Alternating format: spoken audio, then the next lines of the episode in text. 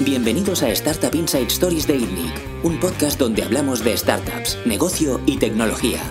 El episodio de esta semana lo patrocina Camalún. Diseña y produce artículos promocionales para tu próxima acción de marketing gracias a un amplio catálogo de productos que podrás personalizar de la forma más fácil. Sorprende a todos con regalos publicitarios con las mejores técnicas de impresión y una calidad excelente. Camalún, pasión por la impresión y la personalización.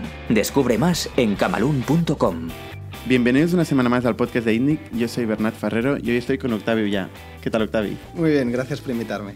Octavio es el fundador de Nautal, eh, una persona que tenía una carrera corporativa y que en un momento dado decide emprender, ¿no? Eso es. Eso es, es complicado. Hemos hablado últimamente en, en, los podcasts de INNIC de otra gente que ha hecho un recorrido parecido. Uh -huh. ¿Cómo, ¿Cómo funciona este proceso en que estás trabajando en una gran corporación y decides, oye, salto por la ventana y voy a montar mi historia?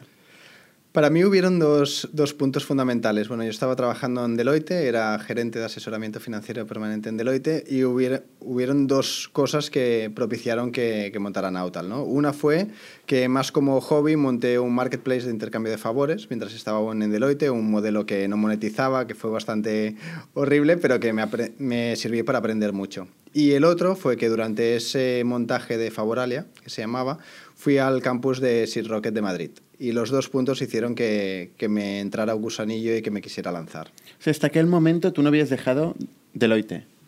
Bueno, yo estuve cinco años en Deloitte en auditando y haciendo consultoría para banca, después estuve dos años en una entidad financiera y después volví a Deloitte durante tres años y pico más haciendo de gerente de asesoramiento financiero permanente.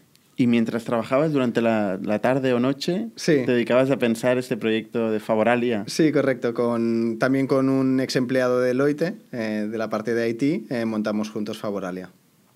Y, y, entonces, cuando fuiste al campus de Seed Rocket, ¿estabas en, en, Deloitte o ya lo habías dejado y te habías decidido emprender? Estaba en Deloitte. Y, y, el gran cambio de chip de ese campus fue el o te lanzas o no te lanzas. Y si quieres apostar, tienes que lanzarte y dejar de Deloitte.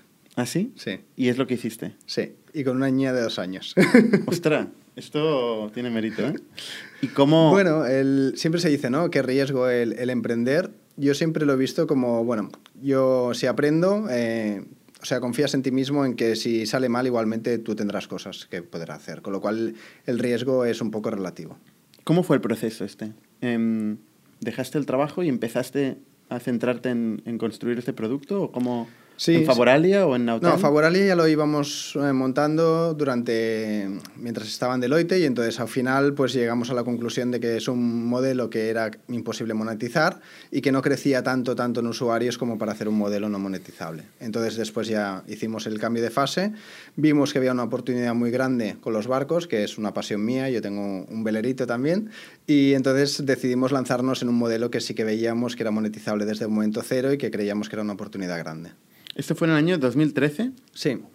O sea, ¿visteis la oportunidad? ¿Qué oportunidad visteis concretamente? Básicamente... En aquel momento, que seguramente será sí, distinto de la de hoy. Correcto. Eh, en ese momento yo tenía un velero, mi socio lleva toda la vida en el mundo de la náutica trabajando y el comentario que fue como el desencadenante fue cómo puede ser que un día soleado, con buen viento, con buen mar, la inmensa mayoría de los barcos estén en puerto y no navegando. Entonces, al final, con Favorale había conocido un poquito los pilares de la economía colaborativa y vimos que era un activo caro, muy infrautilizado y que mucha gente quería acceder, pero que lo veían como lujoso e inaccesible. Entonces dijimos, vale, tiene todos los pilares para ser la base de una economía colaborativa potente y hacer que todos los barcos estén al alcance de todo el mundo y que puedan navegar. Y empezamos con esa idea, con ser el Airbnb de los barcos. O sea, cualquier persona eh, pudiera alquilar por tiempo, por horas, por días, semanas, es su propio barco. Correcto. La diferencia del Airbnb, igual es que un, un, apartamento no se puede destrozar de forma tan fácil y rápida como, como los barcos. ¿no? Exacto, como, como apuntabas, eh, ese modelo inicial no fue el que triunfó, eh, pivotamos hacia coger empresas de charter y los motivos fundamentales fueron, por un lado, que había, hay una tacha emocional enorme entre el propietario y el barco. Eh, después hay un riesgo objetivo más alto, ¿no? Una casa solo la rompes si hay mala fe, un barco lo puedes romper o lo puedes tocar porque no domina suficiente o porque hay un temporal, etc. Y al final, eh, después también temas regulatorios, ¿no? Que hacen, por ejemplo, en España que tienes que cambiar de lista al barco, etc. Y eso hacía que al principio el crecimiento fuera muy lento. cuando dijimos, ostras, el tema del Airbnb de los barcos está costando, pero no hay un booking de los barcos, ¿no? No hay una plataforma enfocada a profesionales que sea la plataforma de referencia internacional en todo el mundo, que todo el mundo conozca y que sea el destino favorito. Y entonces dijimos, vale, pues vamos a aceptar empresas de charter que sabemos que dan una calidad mucho más estándar, mucho más eh, buena de cara al cliente y también te permite internacionalizar mucho más rápido. ¿Realmente no la había? ¿No había un booking para no, alquilar barcos? Es un mercado que está tremendamente fragmentado por todos los lados. A nivel de las empresas de charter, hablando ya de profesionales, está muy fragmentado. Por ejemplo, nuestra media es de solo ocho barcos por empresa con lo cual normalmente son empresas familiares o de una sola persona.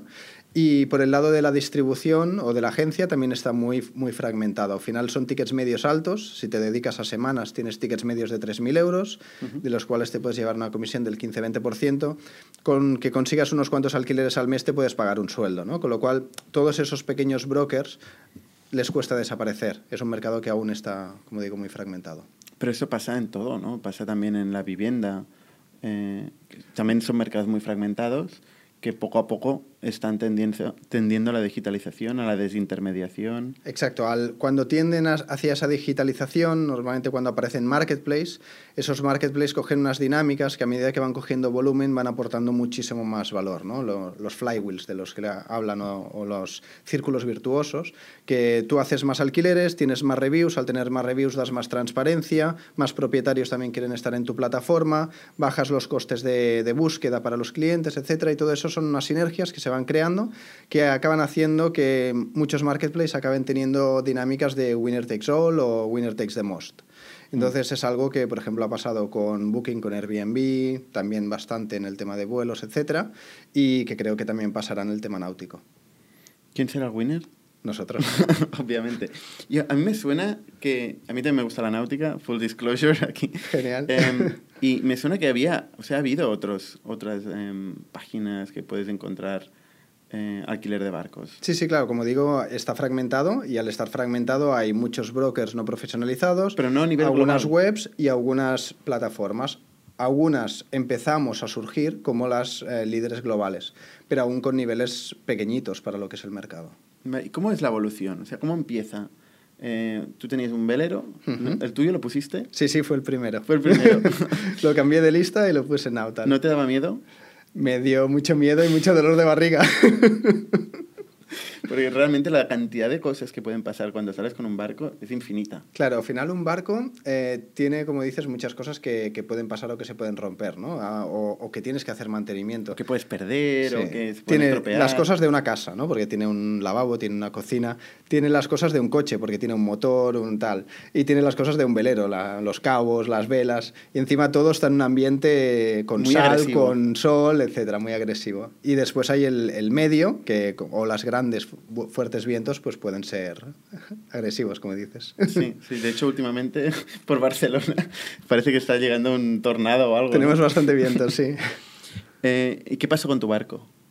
Mi barco... tú, pones ahí tu barco y nadie se entera. Es cuando creas una página web la gente empieza que, se piensa que viene, empieza a venir gente y tal y no funciona así, ¿no? No, no, no, claro. Viste esto. Tú, tú, creas la web y el, el, día uno no viene nadie, ¿no? Pero la verdad es que lo acompañamos de unas campañas de PR iniciales para salir en prensa, eh, conseguimos cierta notoriedad y eso acompañado con un poco de SEM para dar un poco de transacción inicial. La verdad es que los inicios fueron muy rápidos nos apoyamos un poquito en el proyecto de Favoralia, ¿no? a nivel de desarrollo, pero empezamos a trabajar en mayo. El 8 de junio abrimos la plataforma, o sea, en un mes teníamos la plataforma, un MVP muy sencillito, pero ya funcionando, y al cabo de una semana hacíamos la primera venta. O sea, que fue un inicio bastante rápido. Ostras, ¿y era de tu barco? Mi barco y otros que habíamos ido captando también. ¿Cuántos barcos en los primeros seis meses, cuántos barcos conseguisteis? en los primeros seis meses debíamos estar con unos 100 barcos aproximadamente. ¿Y de dónde los sacasteis? Sobre todo de la costa catalana y Baleares.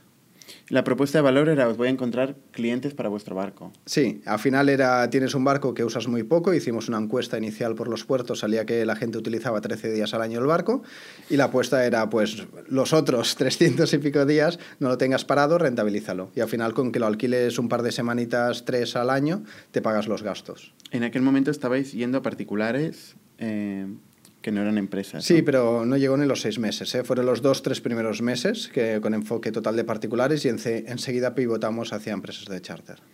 Mm, me doy cuenta que muchos directorios también en la vivienda han empezado con una visión muy consumer eh, y que al final el mercado los acaba llevando a los propios incumbents del mercado, que son los profesionales de este mercado. Sí. O sea, al final, eh, claro, si, si tú te planteas disrumpir realmente el mercado, podrías pensar en captar todo el valor, toda la cadena, y eliminar estos intermediarios que tampoco aportan excesivamente. Bueno, al final sí que aportan y yo lo viví en, mis propias carnes, ¿no? Cuando alquilas, eh, muchas veces tienes que hacer un check-in, un check-out. No es como un check-in, un check-out de una vivienda, donde últimamente se pone una cajita con las llaves o directamente un, código eléctrico. ¿no? Un, un buen check-in de un barco te puede llegar, llevar una hora. Y si tú tienes un trabajo, tener que ir al, al barco a hacer el check-in de esa hora, pues muchas veces no lo puedes gestionar. Además, estas empresas te aseguran un nivel de calidad mucho más estándar. Muchas veces nos encontramos al principio que quien quería alquilar era porque no estaba usando el barco y no lo tenía en unas condiciones adecuadas. Entonces, quien alquila un barco tiene que saber que el barco está perfecto. Porque al final, en un coche, si va mal, pones el freno de mano y te bajas. En un barco no, tienes que poder volver a puerto. Entonces, el nivel de calidad, de seguridad que te transmite es muy importante que sea muy alto. Hmm. A mí me ha pasado, ¿eh? Quedarme tirado con un barco de alquiler. y la verdad es que no es agradable. ¿no? no, lo es. Y al final, especialmente si tienes poca experiencia o si las condiciones no son buenas, puede generar una situación de estrés que, que nadie quiere tener. O sea, este factor, el factor de, de, la calidad, digamos, de validar el barco en sí, hacerse responsable, que es el que en vuestro caso os hace eh, contar con el profesional, ¿no? Sí, al final en fase 1 cuentas con el profesional y en fase 2 en con lo que cuentas es con las reviews de los usuarios. Los propios usuarios cuando acaban cada alquiler pues valoran lo típico, ¿no? Desde el estado del barco, la atención del propietario, etcétera, etcétera. Valoran hasta seis factores y con todo esto es con la gente que va a alquilar puede ver las valoraciones de los clientes anteriores. Cuando empezasteis no teníais tanto poder de prescripción o no, no, no controlabais tanta demanda, entonces teníais una propuesta de valor relativamente baja para el, para el profesional, ¿no? que ya sí, sí tenía sus, su dirección, o sea, su, su cartera de clientes y, hmm. y, tal, ¿no? O sea, ¿qué, ¿qué, le ofrecíais en aquel momento? Al final, eh, lo que le ofreces es clientes sin ningún coste inicial. Nosotros vamos a comisión pura por, cliente, eh, por cliente o por alquiler realmente efectivo conseguido. Eh, con lo cual al final darte de alta en Nautal no cuesta demasiado. Pero sí que es verdad que ves una evolución a medida que vas aportando más valor. El primer año muchos te dicen que no, el segundo año casi todos te dicen que sí, el tercer año ya se dan de alta ellos solos. ¿no? al final vas viendo esta evolución y además lo bueno es que esta evolución que hemos visto en España, con uno, dos, tres años de retraso, depende de lo que hemos tardado en abrir otros países, la, la vamos viendo también. ¿Y cómo, cómo, cómo, evolucionó? O sea, el primera, la primera comisión que tuvisteis, ¿de cuánto era? El primer alquiler fue de unos 700 euros y llevamos una comisión del 20%, 140 euros. ¿Empezasteis con el 20% en la primera transacción? Sí, porque era bastante el estándar de mercado. ¿Y seguís igual? Sí, entre 15 y 20%. A algunos alquileres hacemos algo de descuento para cerrarlos y acabamos con una media total de 15. Vale. Ah, porque os, el descuento lo asumís vosotros. A veces sí, a veces no. Vale. ¿Cómo fue la evolución? Eh, o sea, empezasteis en la costa catalana eh, con estos eh, profesionales que, del charter. ¿Cómo, ¿Cómo crecisteis? Empezamos con la costa catalana y con Baleares, porque Baleares es destino España número uno de largo del charter, ¿no? Y entonces, desde el principio ya tuvimos la costa catalana y Baleares. Entonces, el siguiente paso ya era 2014, al cabo de un año de haber abierto Nautal. Eh, fuimos a hablar con las empresas de charter y les preguntamos, ¿tus clientes de dónde vienen? Aparte de España. Y nos dijeron franceses y alemanes. Y entonces fuimos a abrir esos dos mercados. ¿no? Y al final hemos ido eh, siempre hablando y viendo dónde van y siempre hay mercados más de origen de clientes, como Holanda, como Alemania, mercados más de destino, como Grecia, como Croacia, como Turquía, y mercados que son las dos cosas al mismo tiempo, ¿no? como España, Francia, Italia. Entonces, cada vez que abrimos un mercado eh, pensamos si es un mercado más de origen o un mercado más de destino. Entonces, 2014 abrimos Francia y Alemania, 2015 ya empezamos a abrir Italia, Croacia, 2016 Grecia, 2017 compramos un competidor en Grecia para consolidar esa, esa posición y, eh, y, ahora ya estamos abriendo de forma fuerte Caribe, que ya lo empezamos el año pasado, pero ahora ya tenemos muchos barcos en el Caribe y empezamos a abrir también Brasil para el tema de desestacionalizar. ¿Todo desde aquí? Todo desde aquí, sí. ¿Con qué equipo? Tenemos un equipo de 50 personas, de unas 18 nacionalidades y atendemos en nueve idiomas. Pero estamos todos juntitos. ¿Cómo se distribuyen las 50 personas? ¿Qué parte es producto, tecnología? Ahora mismo tenemos en producto 10 personas, entre UX, producto y desarrollo. En marketing tenemos 8 personas.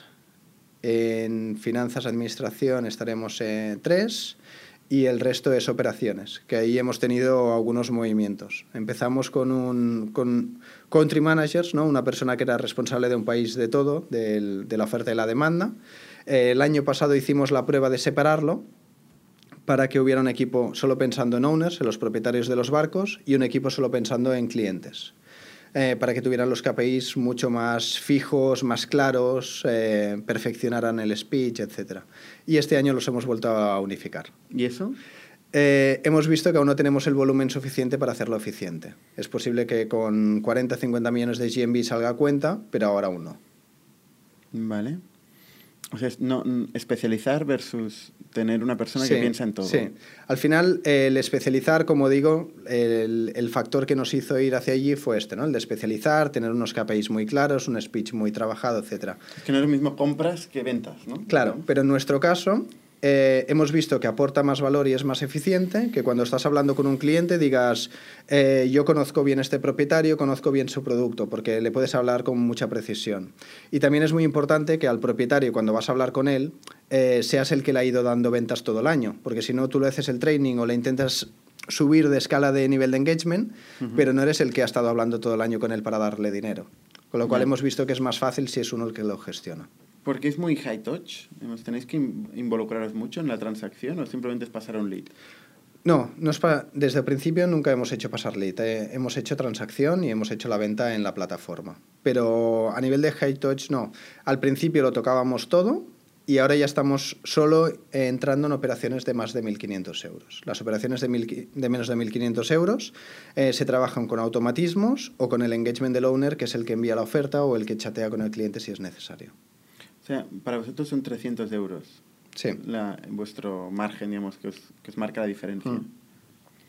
Aproximadamente. ¿Y hay, hay repetitividad de los clientes? O sea, un cliente al año, ¿cuántas veces? Aún es baja, aún es baja porque hay clientes que alquilan, como dices, una vez al año, una vez cada tres años y es difícil que al cabo de un año se acuerden de ti. Entonces, por esto, y tampoco lo hemos trabajado nunca demasiado, porque desde el principio lo que hemos trabajado es el crecimiento y veíamos que con tráfico, con conversión, estábamos consiguiendo doblar cada año. Y entonces la repetición la habíamos aparcado un poquito. Ahora este año sí que estamos apostando, de hecho estamos, contra, estamos implementando Salesforce Marketing Cloud y estamos haciendo varios proyectos vinculados a la repetición. ¿Cómo, ¿Cómo se empuja esto? ¿Se envían newsletters? Sí, pero mm, en el sector turismo, solo enviar newsletters es fácil que caigas en ser un spammer. En plan, hey, tengo barcos en Croacia y tú qué sabes si este año le apetece Croacia o no, ¿no? El año pasado navegó en Croacia, pero no tiene nada que ver que este año. Seguramente a lo mejor quiere cualquier cosa menos Croacia, ¿no? Porque al final una de las cosas buenas que te da alquilar respecto a tener un barco es el poder descubrir nuevas costas, nuevos horizontes, el, este espíritu aventurero, ¿no? Entonces lo que, lo que tienes que acompañarlo es de mayor conocimiento del cliente y mayor conocimiento de comportamiento general de clientes para afinar y acertar más en las propuestas que le haces al cliente.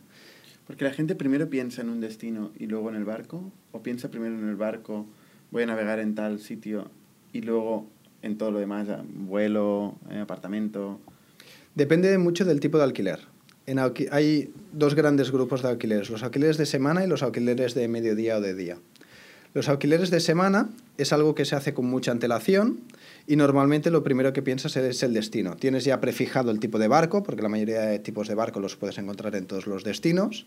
Entonces ya sabes si eres más de velero, más de catamarán o más de yate o de lancha. ¿no? Eh, pero para una semana normalmente es eso, velero, catamarán, yate.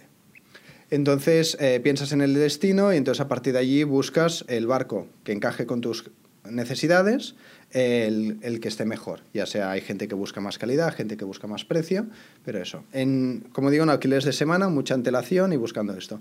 En alquileres de mediodía y de día es distinto. Normalmente ya estás en destino, ya estás en Ibiza, o ya estás en Mallorca o donde sea, y cuando ya estás allí dices, ¿qué hago estos días? Va, pues uno de los días voy a navegar. Entonces es algo más impulsivo las minute. Claro, por eso estoy pensando en empujar ventas. Eh, pero una cosa es, es pool, digamos, de recoger la, las, las oportunidades que hay en el mercado mediante search, imagino principalmente que será vuestro canal principal, ¿no? Sí. Eh, SEO, SEM.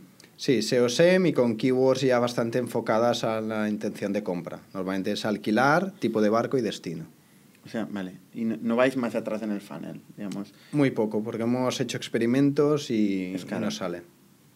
Claro, ¿No os da miedo Booking, por ejemplo, que quiera en un momento dado añadir un vertical de barcos?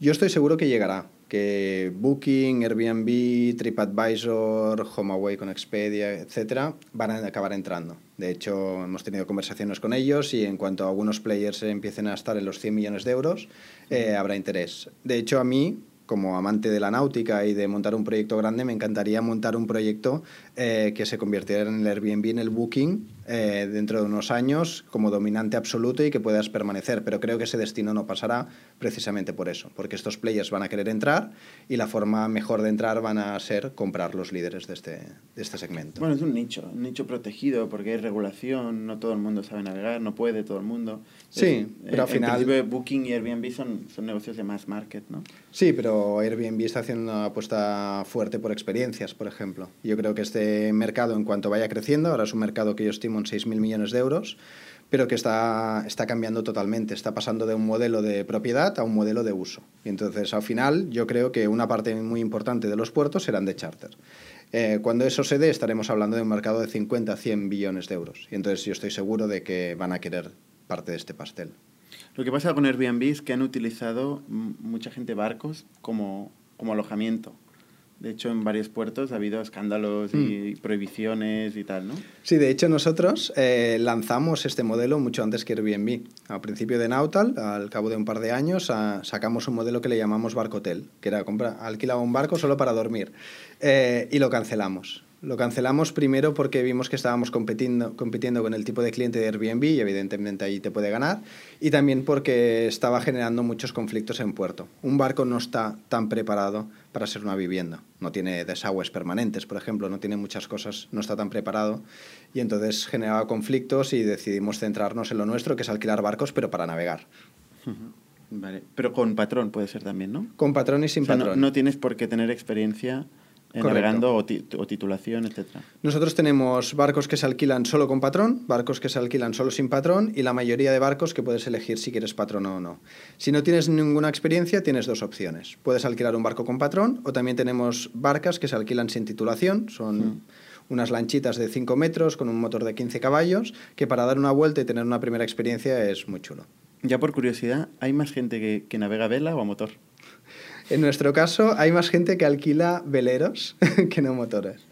Pero también hay un tema que es que en un velero es donde puedes pasar unas vacaciones y el coste por persona es más económico, ¿no? Porque al final el- una parte importante del coste de una embarcación es el motor. Y un velero tiene un motor, pero que es pequeño en comparación a, a una lancha, un yate.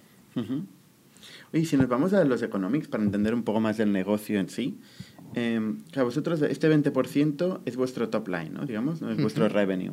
Ujú. Y aquí, ¿qué, ¿cuáles son vuestros costes? ¿Qué, ¿Qué cuesta servir un barco, transaccionar un barco?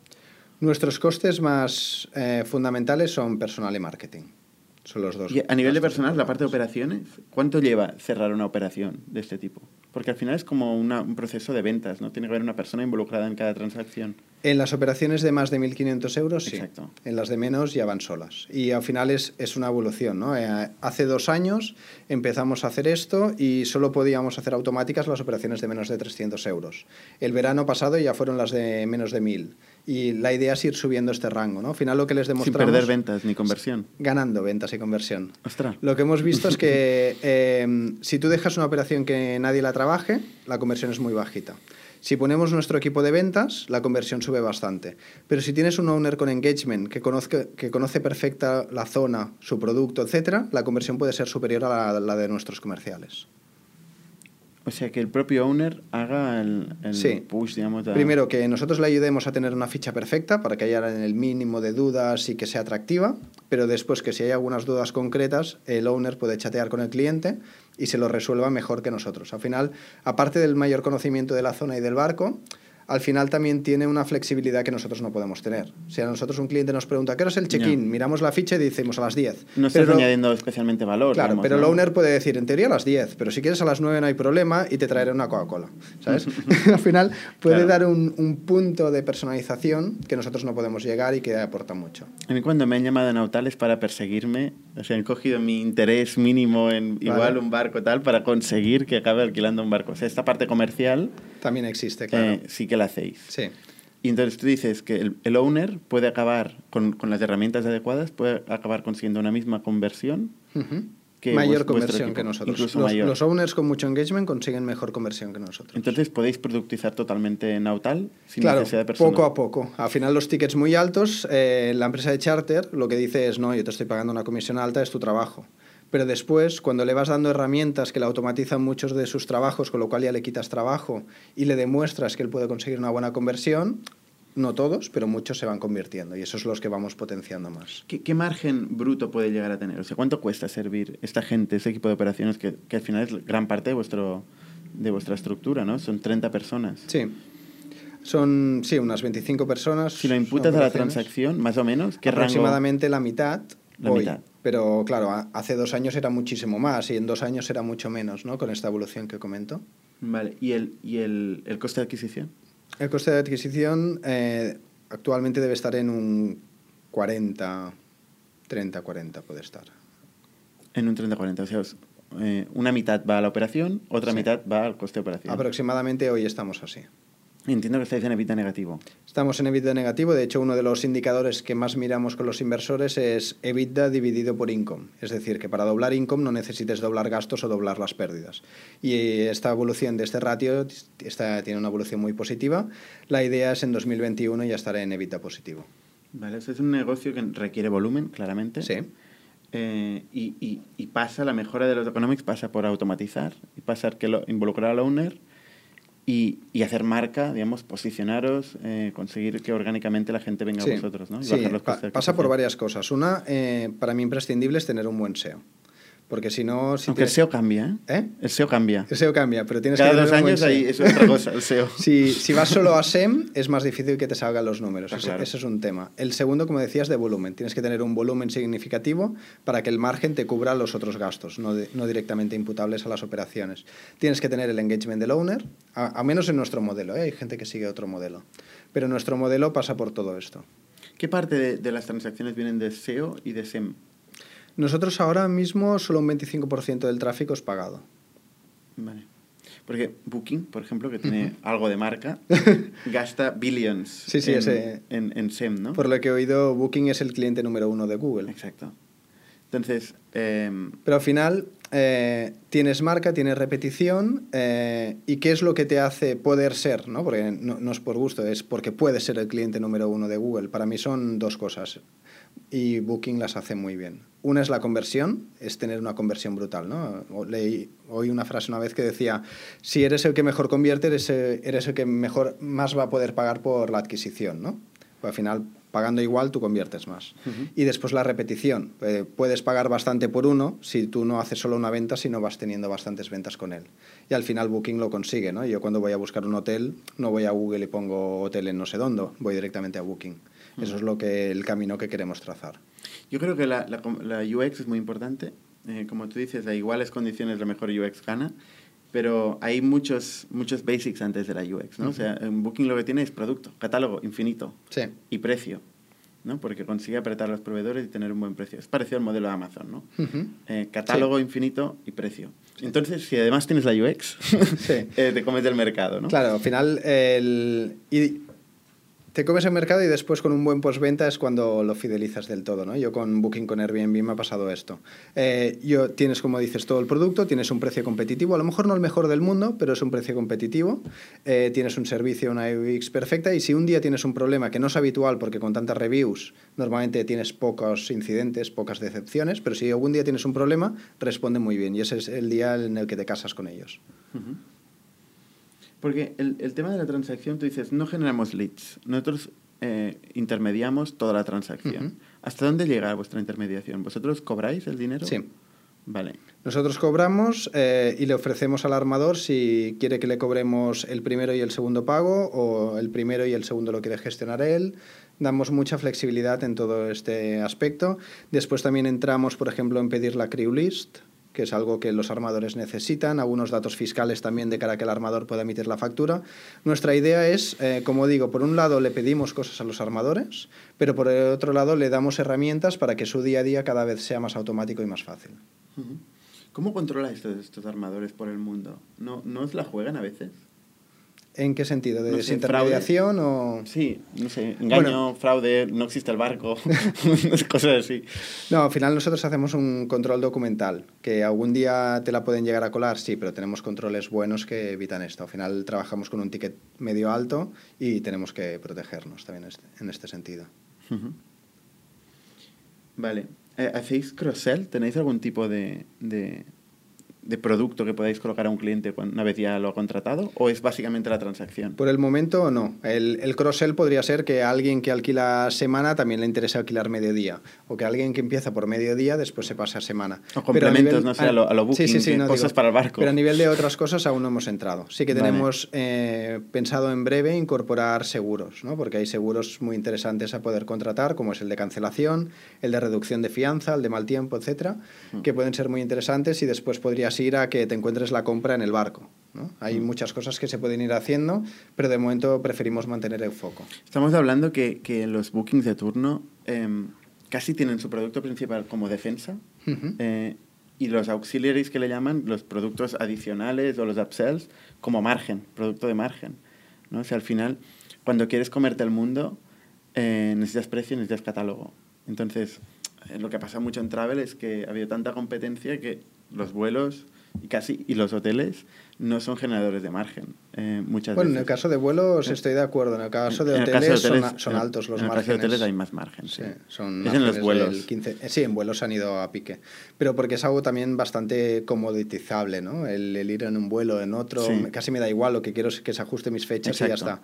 En cambio, en hoteles, eh, también por estas dinámicas, ¿no? De que hay un líder muy claro, eh, puede mantener unos márgenes muy altos. ¿no? Pero por eso principalmente, ¿eh? porque también es bastante commodity. Sí, al final, pero Booking está consiguiendo para muchos hoteles el 30-60% o más de las ventas eh, y, está pudiendo defender márgenes del 15-20% con volúmenes enormes.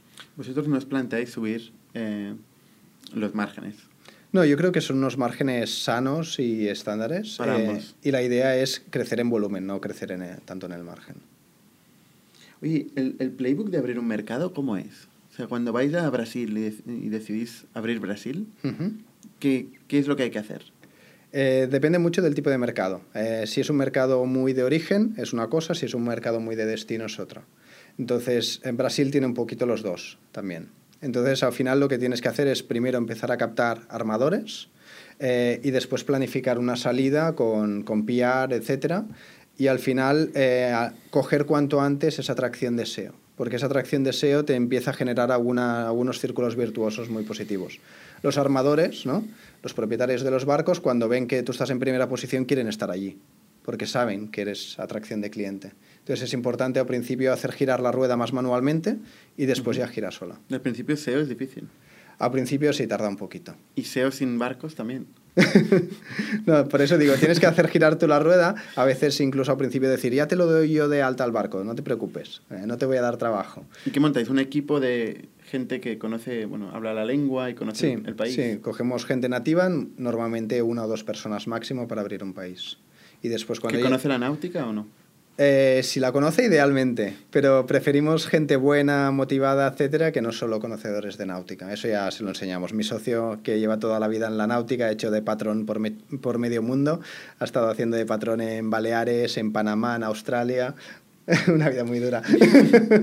pues él se los lleva al puerto, les enseña todo lo que necesitan saber de los barcos y, y también lo que me gusta mucho de él es que entiende mucho las mentalidades, los roles, los intereses de cada uno de los agentes del sector, ¿no? Porque no tiene nada que ver cómo piensa un patrón que una empresa de charter, que un propietario un gestor de un puerto. Uh -huh. Entonces es, es, importante entender todas estas mentalidades. Una compañía de casi siete años eh, que todavía no ha conseguido llegar a rentabilidad ha necesitado eh, funding por un tubo, ¿no? Sí. ¿Cuál es vuestra historia de funding? ¿Cómo, cómo habéis ido los haciendo los siguientes hitos? O bueno, la, la, fundación en 2013 fue, eh, hicimos el business plan y dijimos, venga, nos damos seis meses para validar que esto tiene sentido pusimos 20.000 euros y renunciamos a cobrar durante seis meses. Y eso Los fue, socios. Eso fue la fundación de Nautal. ¿20.000 entre todos o 20.000 cada 20.000 entre todos. Vale. Y esto fue en mayo del 2013 y en noviembre conseguimos la primera ronda de inversión, donde conseguimos 90.000 euros de... Había un poquito de las tres Fs, ¿no? Habían algunos eh, socios, ex jefes míos de Deloitte, había Albert Armengol, había 101 startups con Jordi Priu y compañía. Eh, y después, aparte de estos 90.000 euros, entró Caixa Capital Risk con un préstamo convertible de 50.000 euros. De micro. Sí, con el de micro. Y que después, en la siguiente ronda de 2014, ya más con Business Angels, convirtieron a capital. ¿Y aumentaron? Eh, en esa segunda ronda solo convirtieron a capital el préstamo. Eh, en la tercera ronda, ellos lideraron la ronda. Los de Caixa con otro fondo. Entonces, ¿La segunda de cuánto fue? La primera fue de 90.000 más 50, la segunda fue de unos 200.000, la tercera de 600, ha ido subiendo cada año un poquito. ¿no? Eh, y después la última, la del año pasado, fue 1,4 millones de euros, donde entraron dos Venture Capital europeos, eh, Market One Capital y Enern. ¿Y cómo fue la historia? ¿Cómo llegasteis a, a estos Venture Capital? A estos, bueno, siempre un poquito por contactos acaba llegando. Eh, como digo, desde la primera ronda entró Albert Armengol, que ha ido haciendo follow-ons en todas las rondas que hemos hecho, eh, que es el CEO de Doctoralia. Hace un par de años DocPlanner adquirió Doctoralia, conocimos al CEO de Docplanner, él decidió invertir a título personal y después él me presentó dos de sus Venture Capitals. Y entonces también decidieron invertir. Hay una cosa buena que es que este nicho de, de gente que navega y tal tiene cierto overlapping con el nicho del VC, ¿no? O sea, los venture capitals yo creo que a muchos les gustará navegar, digo yo, ¿eh? No sé. Me pasó más con los, con los Business Angels. Con Business Angels sí que el tema de que le guste navegar era un punto positivo porque conocía más el sector. Y entonces eh, sí que vimos como mayor correlación entre que le guste navegar o incluso tenga barco con que decida invertir. Claro, cuando ya se profesionaliza con los VCs, ya, ya son más, más saber las métricas. ¿Y cómo ha ido evolucionando el board en vuestro? Pues al principio éramos eh, dos socios que lo gestionábamos todo, desde que entraron ya las fases de Business Angels eh, con los foros del IS, que la verdad es que para fases iniciales me, me fueron muy bien, estoy muy contento. Allí ya decidieron hacer un consejo. Y entonces ha ido evolucionando y ahora mismo tenemos pues, un, un representante de estos business angels iniciales, eh, después está Albert Armengol, después está la representante de la Caixa, los dos VCs y de, y de un grupo privado también. Entonces al final estamos los fundadores y un representante casi de, de cada ronda, por decirlo así. ¿Hay algún learning uh, del board o de las, del funding que quieras compartir con, con nosotros? Que, que, bueno, que digas, ostras, esto lo he aprendido, no lo, no lo voy a volver a hacer o, esto sí. Al final, el, yo la relación que tengo con el BOR es muy buena. Entonces, eh, siempre tenemos que tomar decisiones, pero la verdad es que la relación es muy buena. El, el learning, algo por ejemplo que no, me propusieron los VCs y que creo que debería haber hecho desde el principio, es el cada vez que cierra el mes un mail con los updates de cómo va, con todo, con lo bueno, lo malo, etcétera. Eh, dudas y después un learning... ¿Eso lo haces o no? Sí. El, el sí, mail sí, al mes. Sí. Y después un learning también, pasé por una fase de un consejo muy informativo. En plan, voy allí, explico las métricas, etcétera, ¿no? Y después aprendí que el, el, board es para que te aconseje también. Y entonces al final es mejor enviar las métricas antes y al board ir con un repaso muy muy rápido de las métricas, pero dedicar el board a los 3-4 asuntos que te queman o que te preocupan o que serán importantes a, medio o largo plazo y usarlos para debatir. Porque al final es gente que ve muchos, muchas cosas, que son listos y que te pueden aportar insights buenos. ¿Y, ¿Y, a nivel de funding te tocó pitchar a mucha gente? Sí, en las fases iniciales especialmente hacía bastante speech. Eh... ¿Cómo cuánta? ¿Cuánta gente viste? Uf, ya ni me acuerdo, pero seguro que más de, más de 200 a lo mejor. Más de 200. Sí, entre todas las rondas que he ido haciendo. Eh, no todos en persona, pero sí que a nivel de emails, decks, eh, algunas videoconferencias y después presentaciones en foros de inversión y, o sea que la, la, rejection therapy la has pasado ya. sí. No es un problema para no, ti. No sé quién me dijo, creo que fue Albert Armengol, que me dijo, al final, fundraising es el trabajo más duro que hay. Porque un comercial sabe que a lo mejor, depende del producto, vende dos de cada diez visitas. Pero el trabajo de fundraising es no, no, no, no, no, no, sí, se ha acabado tu trabajo. al menos durante unos meses y, compaginar las dos cosas, ¿no? Porque es parte del trabajo, luego estás dentro también. es muy importante, sí, porque yo intento estar súper en contra del trabajo del CEO es fundraising. Para mí el trabajo del CEO es gestionar una empresa y el fundraising tienes que hacerlo, pero cuanto menos te pierdas de la empresa, mejor. ¿Hay algún error que hayas hecho que digas, hostia, esto me ha costado una pasta? Eh, no deberíamos haber hecho esto. No sé, claro, porque hemos hecho muchas pruebas que no han salido bien, ¿no? Hemos hecho experimentos, pruebecitas que no han ido bien, pero si no se probaba tampoco lo sabías. Entonces, eh, siempre me lo tomo como parte del aprendizaje. Por mi forma de ser, soy poco de, de pensar en arrepentimiento o de tal, ¿no? No, no, digo como aprendizaje. Sí, si, sí, si no. ahora volvieras a empezar aprendes... Nautal hoy... Claro, pero con la información de hoy... Con la entonces, información de hoy. Claro, no haría todos los test que no han ido bien. ¿Levantarías pasta?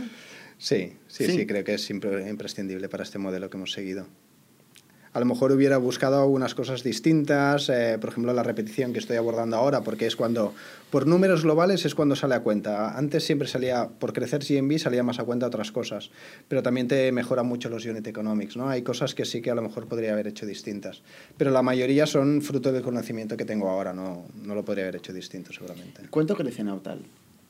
Aproximadamente ahora un 60%. Anual. Anual. Uh -huh. ¿Y el año que viene? El año que viene un 70-80, esperamos. Siempre es mejor. Siempre es mejor el crecimiento no, futuro. ¿Qué, ¿Qué, ha pasado? Tiene sentido. Al final eh, hemos puesto un menor crecimiento en tráfico que este año, en nuestras previsiones del año que viene, pero una mejora de conversiones. Al final hemos apostado fuerte, hemos pu puesto a un product owner, a una UX durante los últimos meses y creemos que las conversiones hay mucho por mejorar. Y al final, creciendo menos en tráfico que este año, pero mejorando las conversiones, creemos que es bastante factible mejorar crecimiento. ¿Vais a levantar más pasta? Eh, yo creo que necesitaremos una ronda muy pequeñita el año que viene para ya poder llegar a ese break-even en 2021, eh, pero creo que vamos a levantar más pasta para consolidar sector. Para comprar competidores sí que es probable que tengamos que hacer rondas. Oye, cuéntanos un poco la experiencia de, de comprar una compañía, porque esto no, no, lo vemos a menudo. Uh -huh. has, has, dicho ¿no? antes que compraste un competidor en Grecia. Sí. ¿Cómo fue este proceso? Fue un, proceso, fue un proceso muy rápido. Eh, los contactó mi socio Roger en un salón náutico, mm. ¿no? que a veces de los salones náuticos nunca sabes lo que te vas a sacar, pero siempre sale, algo chulo. En este caso fue, fue la información y el contacto de que Incrediblue, un competidor que había sido el primero en, en nacer, ¿no? Casi todos somos del 2013 los competidores, él fue de 2012 y consiguió bastante inversión. De hecho, creo que había conseguido más inversión de la que lleva Nautal hoy en día. Y, y, bueno, había tenido bastante nombre, pero había tocado como un techo de cristal, ¿no? Al final, por tema de conversiones y de eficiencia comercial, había llegado a un techo del que no podía pasar. Y entonces ahí eh, acabó quedándose bastante vacía la empresa, limpiaron incluso CapTable, eh, el fundador se quedó como único propietario de la empresa. Eh, y nos enteramos, mi socio se enteró de que un competidor nuestro lo iba a comprar. Y entonces eh, lo llamamos, fuimos a hablar con él y me dice, mira, es que llevo muchos años con negociaciones con estos, mucho tiempo, están alargando mucho. Claro, la estrategia que seguía nuestro competidor que quería comprarlo es irlo alargando, alargando para que se fuera quedando sin caja e ir apretando en la, en la, la Bastante habitual esto. Bastante habitual. Puede salir mal. Y puede, salió mal. Entonces eh, yo le dije, mira, voy a ser muy franco, te voy a hacer un análisis muy rápido y te voy a decir si voy adelante o no. Y, y en un mes te digo algo. De hecho, en un mes habíamos fir firmamos desde la primera conversación. Fue hiper rápido. Yo mismo, como tenía mi experiencia de auditor, me fui a Grecia, hice la due diligence yo mismo. Fue un poco loco, pero, pero estuvo muy bien. Y pudimos hacer esta operación que nos ha servido mucho para, para aumentar número de propietarios en Grecia, especialmente unos propietarios con, muy, con mucho engagement, con mucha vinculación a la plataforma. ¿Y se, se, mantuvo el propietario? No, el propietario quería ya cambiar de aires y entonces eh, se, se, quedó un poquito como, como, asesor, como mentor, pero fundamentalmente saliendo. O sea, transacción cash o acciones? Cash en este caso. Está muy bien. No, realmente esto es, es, difícil, ¿eh? O sea, tuvisteis agilidad también, encontrasteis el proyecto cuando ya no estaba, estaba saneado, cuando era único propietario, no tenía que hacer claro, consejos. Él, él había saneado la cap table. Y además tú eres auditor. Todo se, sí, y además estaba muy quemado con los que le querían comprar y nosotros aparecimos como los chavales majos que van a hacer una operación justa. Eso ayuda, eso ayuda. Oye, una cosa que veo en común en muchos marketplaces para empezar, que es como un learning creo de, de este podcast, Em, es el tema del PR para empezar. ¿eh? Hmm. ¿Tú recomendarías que para empezar un marketplace donde es tan difícil crear este círculo virtuoso de, de economics positivas con proveedores y, consumidores, eh, empezar haciendo PR fuerte? Sí, yo creo que, que, es relevante y que te ayuda en las fases iniciales a coger esa atracción en SEO que si no te cuesta mucho. El caso de BlaBlaCar, precisamente, era, era este. ¿eh? Ellos empezaron haciendo mucho PR. No, hmm. tenían, no hacían search, no hacían eh, otros canales que, que, no fuera PR. Porque empezar algo así, que además es un concepto nuevo. En su claro, en su caso es más difícil porque nadie buscaba eh, compartir un coche para irme a París. Claro. Entonces eh, no puedes empezar por search, ahí tienes que crear esa demanda. Sí, sí. No, pero, pero es, es un learning interesante. ¿Algún otro learning para acabar que quieras compartir? ¿Algo clave? Bueno, al final, al final que, que, emprender es un camino largo. Eh, a, lo mejor hay algunos casos de, de, carrera de 100 metros, ¿no? pero en muchos casos es una maratón. Eh, te va a llevar años, tienes que disfrutar mucho del camino, ir aprendiendo, intentar que ese aprendizaje te cueste poquito y lo hagas rápido, eh, ir evolucionando y con ganas de comerte el mundo. Eh, Neutal se va a comer el mundo, se va a vender a Booking. ¿Qué es lo que ves más lejos? ¿IPO? Eh, como decía antes, o sea, a mí me encantaría un modelo donde Nautal dominara el mundo de la náutica, pero creo que esos grandes gigantes eh, van a quererse meter y, va a ser muy difícil competir con ellos.